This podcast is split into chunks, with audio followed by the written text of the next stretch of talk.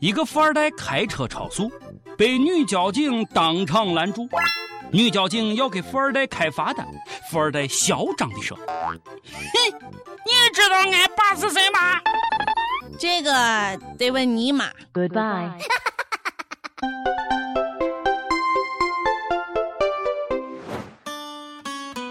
各位友，大家好，欢迎收听网易轻松一刻，我是不聋不瞎会思考会分辨是非的主持人王军王聊子。我是卓雅。南京，南京，特大车祸。对，就是你，请友们原谅我，今天一大早就说不开心的事，可是这事我不说会憋死的。六月二十号下午，江苏南京秦淮区发生了一起惨绝人寰的车祸。一辆宝马车以闪电般的速度闯红灯，在路口撞上了一辆正常左转弯的马自达轿车。只见马自达轿车瞬间被撞得粉碎，车上两名年轻人也当场死亡。啊，阿门！现场太惨烈了，愿天堂没有车祸。这不是一起普通的超速车祸。事发后，有人说司机被顶包了。还有人说宝马司机毒驾，车里有白色粉末；还有人说司机严重超速，当时都狂奔了，时速二百公里。但是剧情反转的太快，就像龙卷风，一觉醒来，好像一切都变了。你说司机顶包，警察叔叔还说没有，驾驶者王继金就是肇事者。你说司机毒驾，车里有冰毒。警察叔叔说白色粉末是玉米面你说司机超速狂奔。警察叔叔说没有，宝马车只是比身边的车辆快了一些，快一些。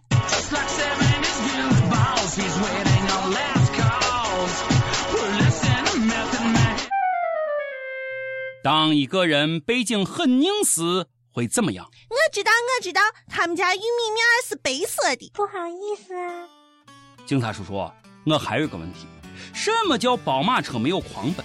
什么叫车速只是比身边的车辆快一些？大家可以找出行车记录仪拍摄的当时车祸画面，吓死我了！救命啊！有没有专业机构对速度进行测量？你就这么下判断？有网友看了视频后感慨：宝马司机这不是开车，这……是开炮弹啊！Holy shit！他不是跑得太快，他是飞得太低，俺俩翅膀都赶上波音七四七了。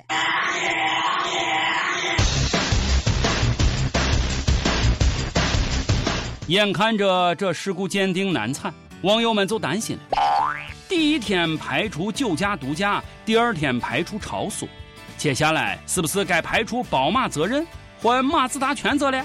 只见尾一天，肇事司机开着宝马七三零，带着一包玉米粉慢慢地开过路口，没想到对面的马自达自己解体了。在这里，小编非常赞成专业的事要交给专业的人去做，但真相一定要及时公开透明。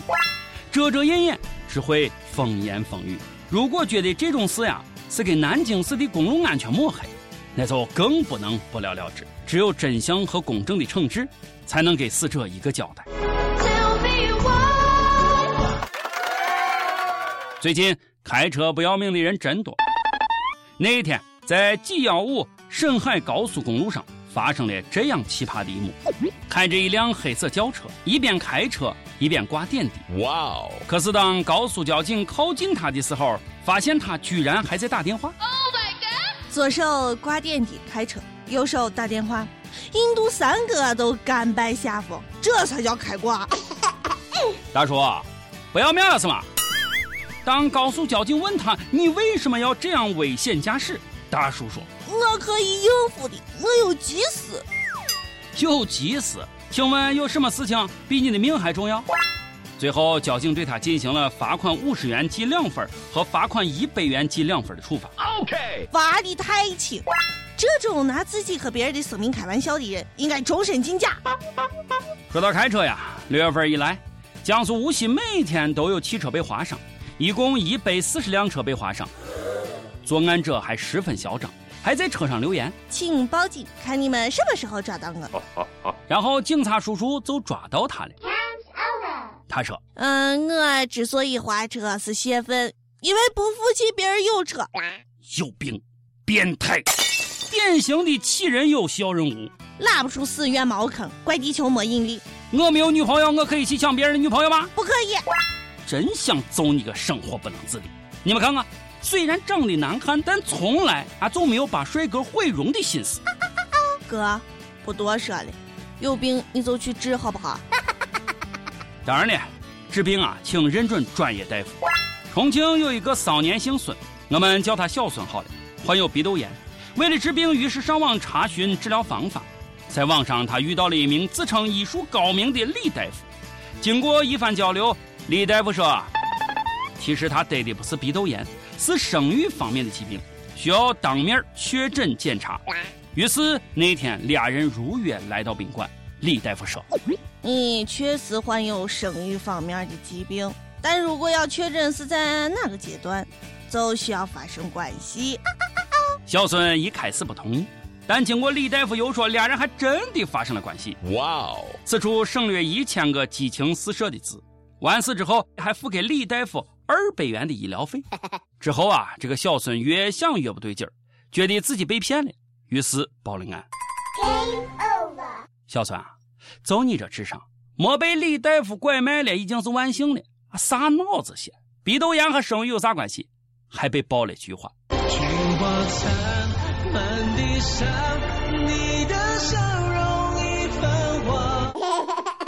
最近我打算出一本书，书名已经想好了，就叫《菊花三弄》。小孙，这段必须写进去啊！我呀，先包治鼻炎了。先把智障治好了再说吧啊！最近啊，有一个人啊不一个部门，我十分确定，已经肯定他又忘了吃药，又来刷存在感了。没错，就是你，广电总局。这个消息都知道了吗？广电总局下发通知，七月一号起，电视节目禁止设置嘉宾主持。嘉宾主持也要管？请问他招谁惹谁了？管你真宽！哼，该管你不管，不该管你比谁都勤快。这是怎样一个奇葩的部门？有能耐你把脑残的抗日神剧禁了，有能耐你把虚假购物广告禁了，净整点这没用的，把电视也进来啊！反正我也不看。我为什么这么帅呀？我是爱管闲事的总局，求你了，把这些丢人现眼的二货也进来吧！为什么我们眼中常含泪水？因为我祖国的某些人太丢人。这次呀，丢人丢到沙特去了。最近，两名中国人震惊沙特，他们在沙特利雅得多家银行 ATM 机上安装微型摄像头，窃取用户信息，复制银行卡，总共盗走相当于三十五万人民币的存款。啊因为沙特从来没有发生过类似的案件，该案造成了极大的震撼。沙特央行通知了所有的商业银行，警告有中国人入境诈骗。啪啪啪，脸好疼，能不能别出去丢人了？你们让我以后怎么去沙特要饭啊？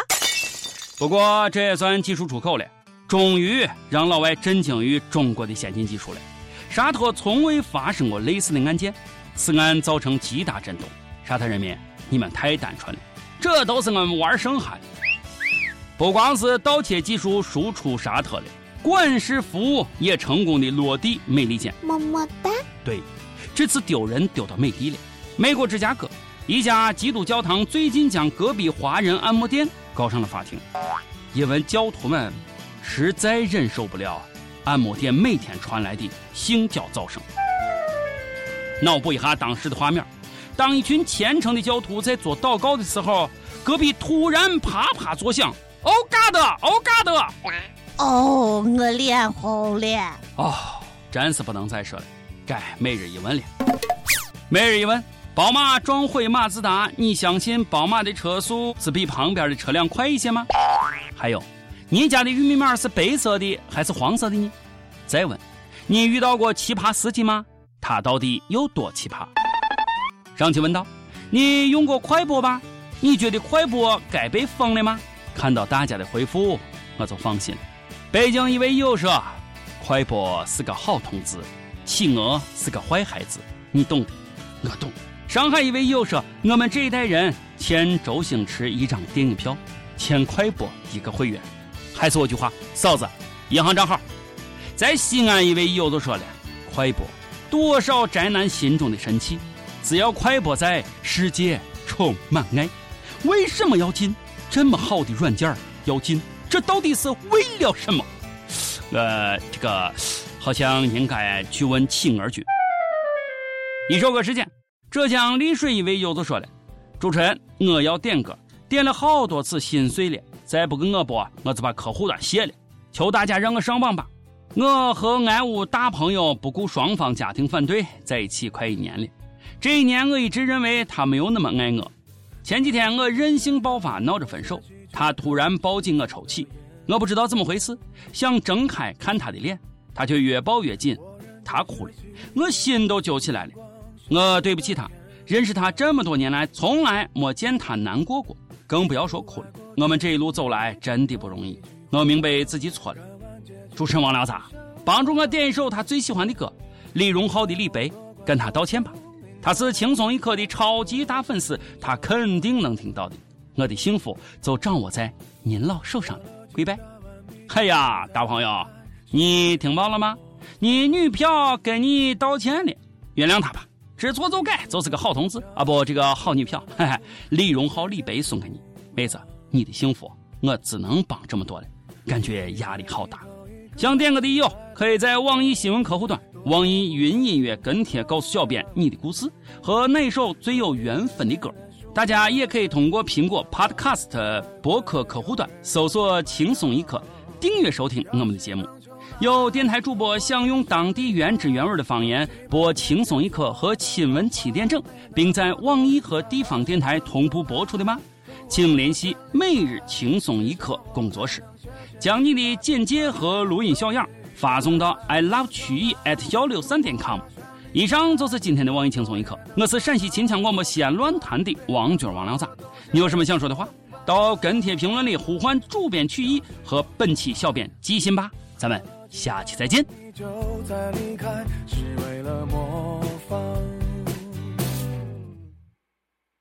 一出门不小心吐的那幅是谁的书画？